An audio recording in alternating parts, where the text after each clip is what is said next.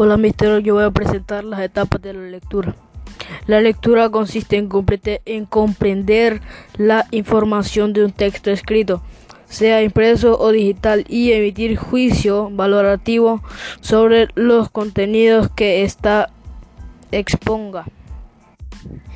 Etapas estructurales de la lectura. Libro de texto. Libros complementarios y libro, libro de consulta. Partes que contiene un libro. Portada.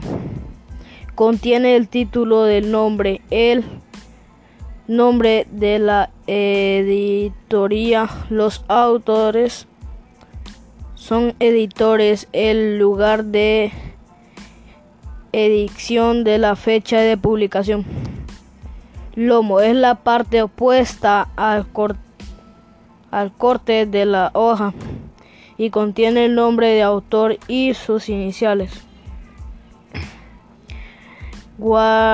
guardas son las hojas de papel en blanco que se colocan al inicio y al final del libro. Contraetapas. En esta página queda constancia del número del dispositivo legal y los derechos del autor, así como el nombre y dirección del editor e impresor. Índice es la lista del contenido del libro con indicación de nombre de página donde se encuentran.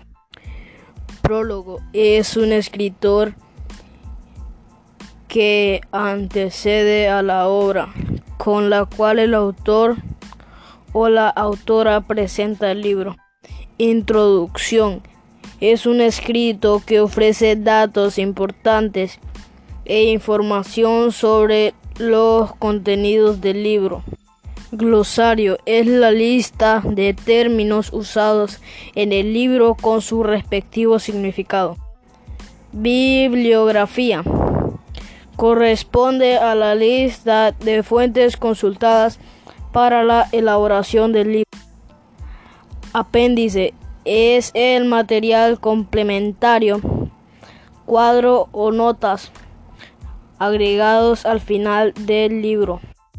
Colofón es la anotación final donde se registra el nombre del